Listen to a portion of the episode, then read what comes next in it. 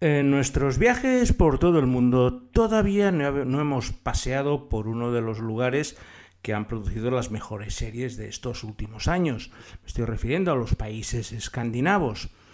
Hoy vamos a subsanar ese error y vamos a hacer una primera incursión por uno de esos países, para lo cual nos vamos a preparar con nuestra comida cena que tomamos siempre antes de grabar el podcast. En esta ocasión Vamos a degustar un magnífico arenque al escabeche escandinavo, que es una de las comidas habituales que te ofrecen siempre que vas a estos países, y acompañado de unos chupitos de aquavit, que es el aguardiente local, con algunas hierbas, un poco más ligero que el vodka, porque hoy nos vamos a hacer un recorrido lineal por toda la costa del oeste de Suecia, desde la frontera la Noruega hasta Malmö, pasando por Göteborg, en una nueva edición de Traveling Series con Lorenzo Mejín.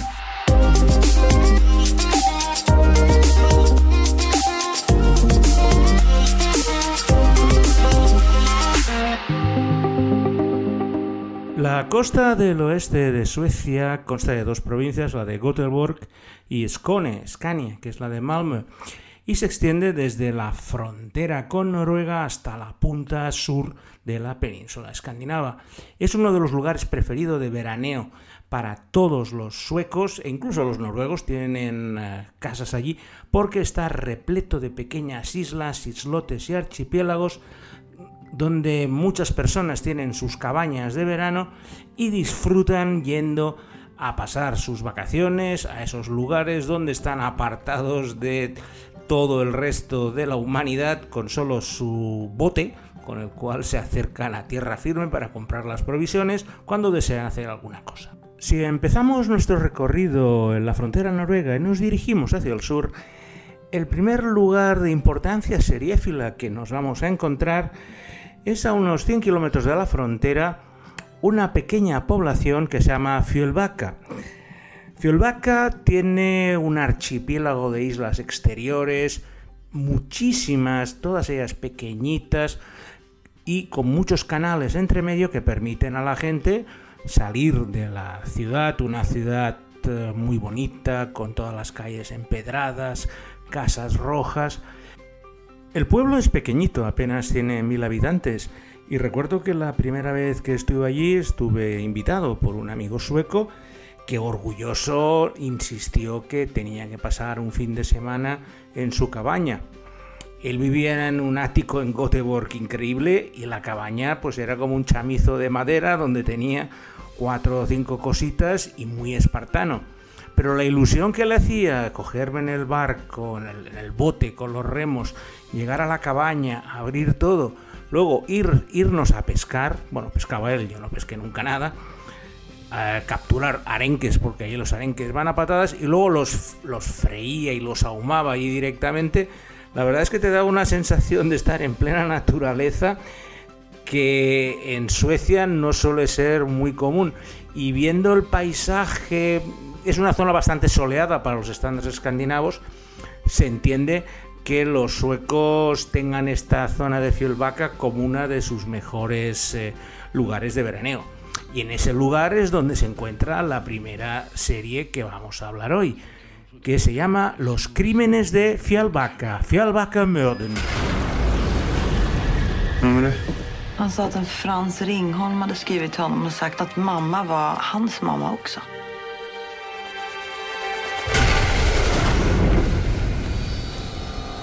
Varför har hon aldrig berättat? Hur kan man lämna bort sitt?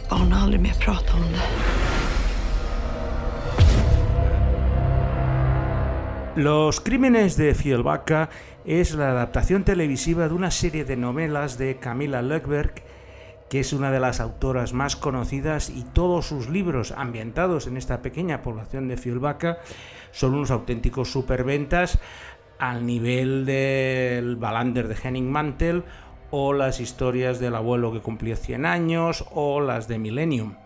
Lackberg creció, nació y creció en estas islas de Fjällbacka y esas memorias de juventud son las que utiliza para hacer sus relatos criminales en las cuales se ha inspirado la serie que tiene 12 capítulos. Es más bien una serie de películas porque duran 90 minutos y la historia en todas ellas siempre está protagonizada por una por Erika Falk, que es una novelista de género policíaco, de género negro, y cuya pareja es el inspector de policía de Fielbaca, Patrick Hedstrom. Los dos residen en Fielbaca, donde buscan la tranquilidad que no tienen la gran ciudad, sobre todo para que ella pueda escribir sus novelas de una forma tranquila. ¿Qué sucede? Pues bueno, que siempre acaba habiendo un asesinato, un crimen, en el cual eh, su pareja, el policía, empieza a investigar entre todos los amigos, sospechosos. Al ser un lugar de paso, permite jugar bastante con la gente que viene allí a, su cabaña particular y donde es descubierto su cadáver siempre de formas algo misteriosas y que es difícil de saber. Su mujer, la escritora, le ayuda en sus investigaciones y poco a poco entre los dos pues van, van eh, descubriendo los sospechosos, los posibles móviles. Es un estilo muy clásico de misterio, no, no juegan con el espectador con trampas, sino todo es muy cartesiano, van investigando, van eliminando gente. Y claro, lo mejor son, pues bueno, que se van desplazando por todas las islas, llegan a la comisaría en Fialbaca la serie para mi gusto es bastante lenta, porque 90 minutos para un caso se, ensimisman demasiado con los paisajes y los barcos y hablar con la gente y puestas de sol y la trama va un poco a trompicones. De hecho, los amantes de los libros nunca les ha gustado demasiado esta adaptación eh, seriéfila pero ha tenido un cierto éxito. Solo ha durado dos temporadas, que no es mucho para los estándares, como veremos posteriormente, pero un recorrido por la costa del oeste de Suecia no podía estar eh, falta de eh, los crímenes de Fialbaca. Además, como curiosidad, eh, claro, cuando, cuando suceden estos asesinatos en pueblos pequeñitos, siempre pensamos que es imposible y de hecho una anécdota es que la única persona que ha muerto en Fialbaca en los últimos 50 años fue el primer director de la serie que desapareció mientras estaba buscando las localizaciones para hacer la serie. Se llamaba Lagerlof y es el único desaparecido del que no se sabe nada que ha pasado en Fialbaca. Luego entró otro director, que es el que se ha encargado de llevar la serie a buen puerto, pero no deja de ser algo bastante contraproducente que el único crimen sin resolver sea el del, eh, el del primer director, que se supone que se cayó por un acantilado, murió y debe estar en, eh, en medio de las rocas, pero nunca se ha encontrado su cuerpo ni ha sabido lo que ha pasado con él. Si estáis por Fielbaca, una de las cosas que no os podéis perder son unas pinturas rupestres que se encuentran en una de las islas que mi amigo me llevó en una de esas excursiones con bote desde la cabaña y que la verdad eran impresionantes. La islita se llama Tarum y son de estas pinturas de vikingos tipo Altamira, por poneros un ejemplo, pero están al aire libre y pintadas en roca lisa y en un estado perfecto de conservación a pesar de que llevan pues varios milenios ahí al, al aire libre. Si pues, si vas por Fielback, además de pasear por las calles que habréis visto en la serie, pues os podéis dar una vuelta por Tarum para ver esta maravilla de la naturaleza.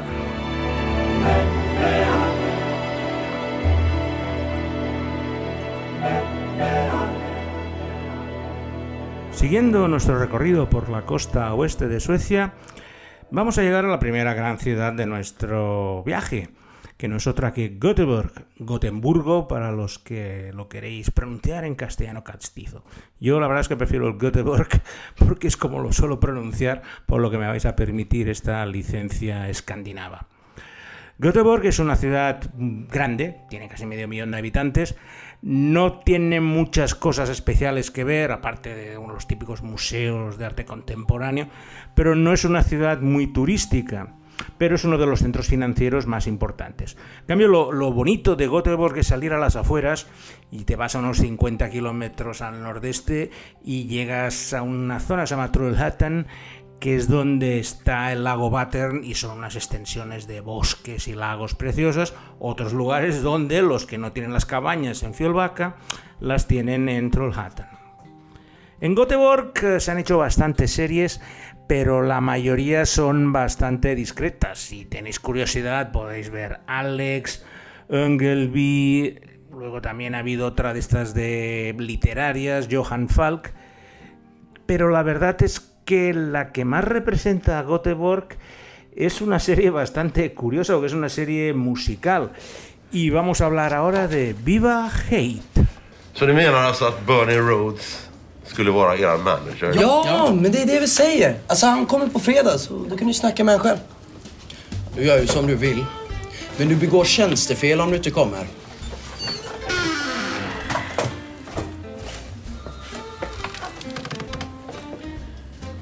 Det var nog fan den dummaste historia jag har hört i hela mitt liv. Anders Hansson. Ditt namn står på svarta listan.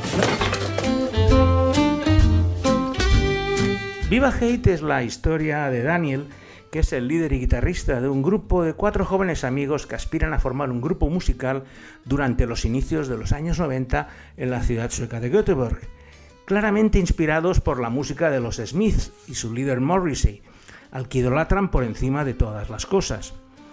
De ahí el nombre de la serie Viva Hate, que es una de las mejores canciones de los Smiths.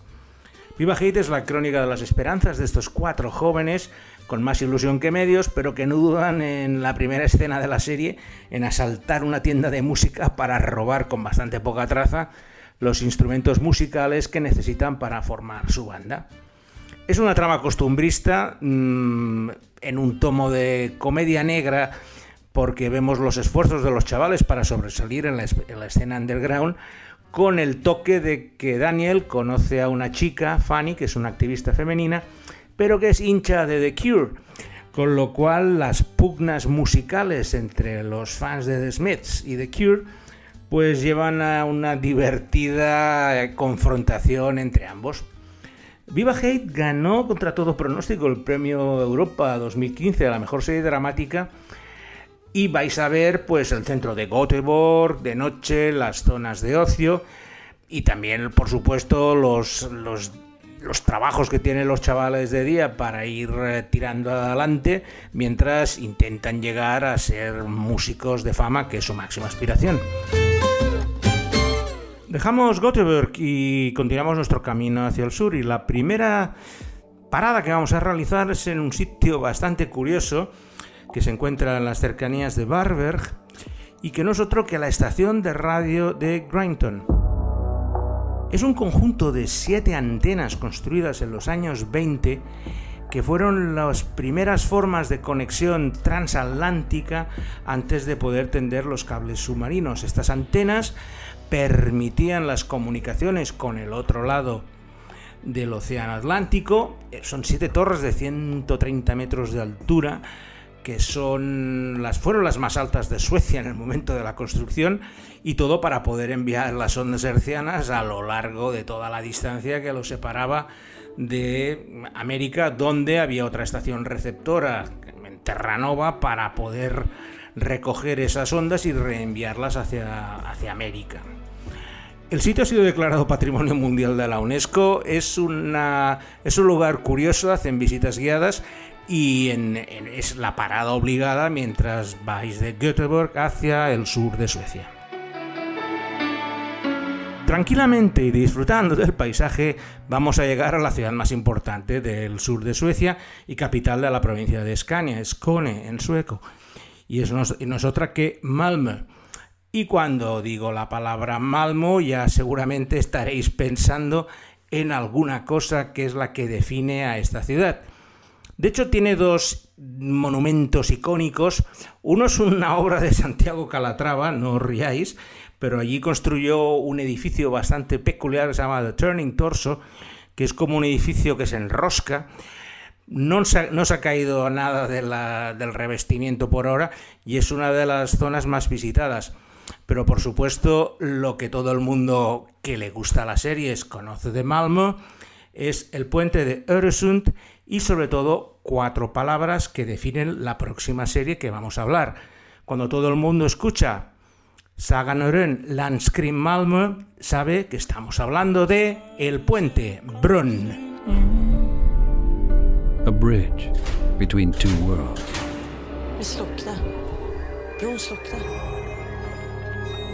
Ja, det var så att i 45 sekunder kanske. A bridge between good and evil. And between two cops of two nations. Saga Norén länskrim. Københavns politi.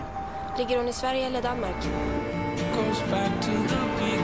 What looks like a single crime Altså, den ene halvdel den ligger i Sverige, og den anden halvdel den ligger i Danmark.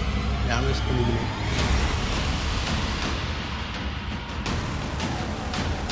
Brunn es la mejor serie sueca de la historia, sin ninguna duda. Aunque es una coproducción sueco-danesa, la parte del león de la producción se hizo en Suecia. Su creador, Hans Rosenfeld, es sueco.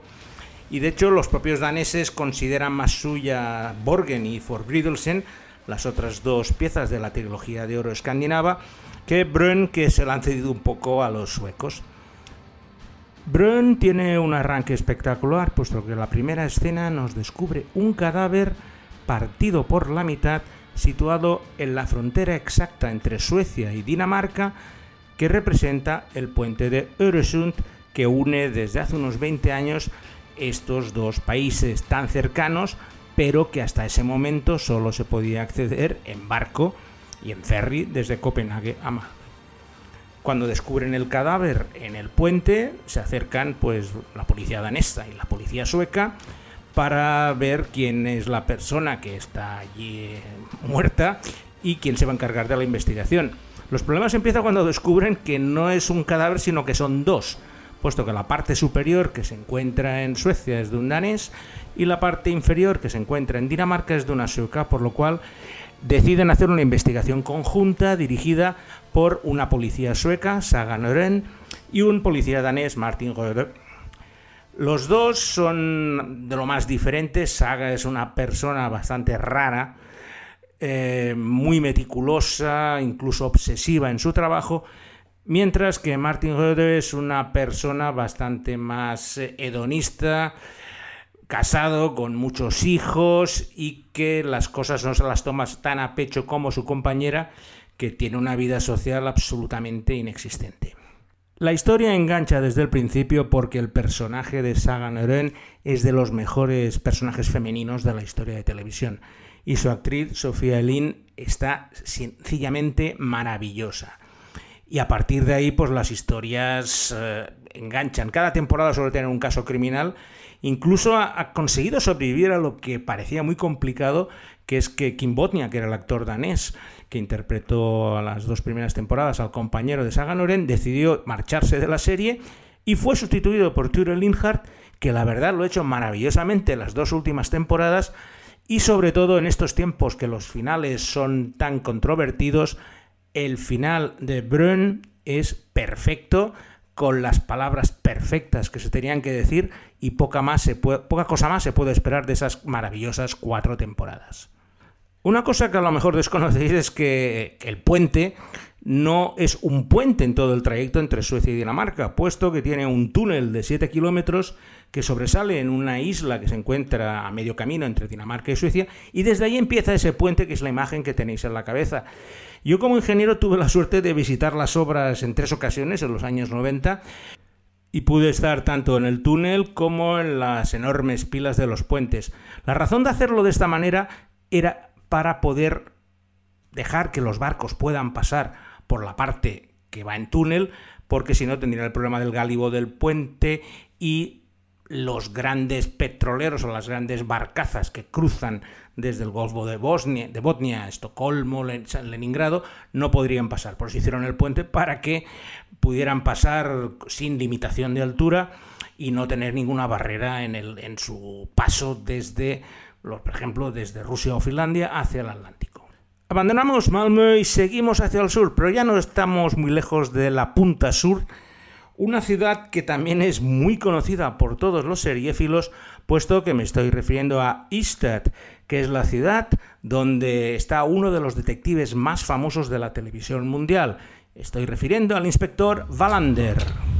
Hey. Hej. Linda Wallander.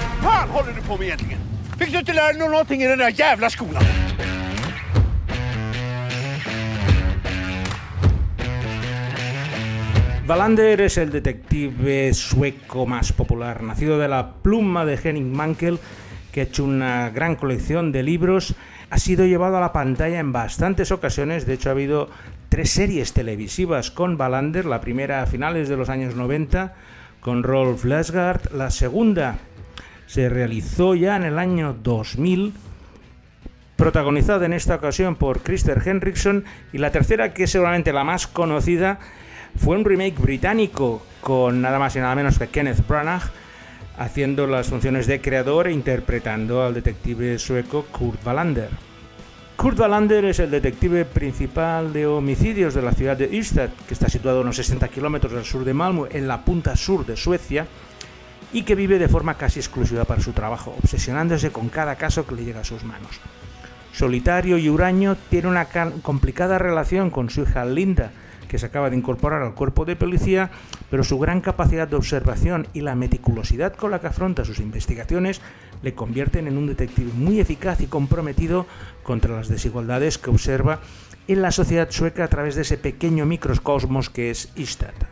Blander, como en el caso de Filbacca, son una serie de películas de larga duración, de 90 minutos, independientes, sí que cada una de ellas suele estar basada en un libro escrito por Henning Mankell, que ha tenido bastante control sobre todas las situaciones. De hecho, Branagh le tuvo que pedir a él personalmente que le diera permiso para hacer este remake británico, que lo hicieron con una gran meticulosidad, puesto que lo grabaron en Suecia.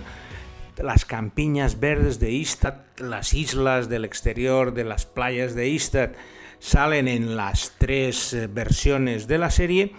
Y si vais por el sur de Suecia, ya tenéis un recorrido bastante bonito para hacer, empezando por Fjällbacka y acabando en Istad, en esta nueva edición de Traveling Series que hemos dedicado a la costa oeste de Suecia. Como siempre, dar las gracias a Alberto Laya, que se encarga de la selección musical y el montaje final del podcast, y emplazaros para la próxima entrega de Traveling Series con Lorenzo Mejino.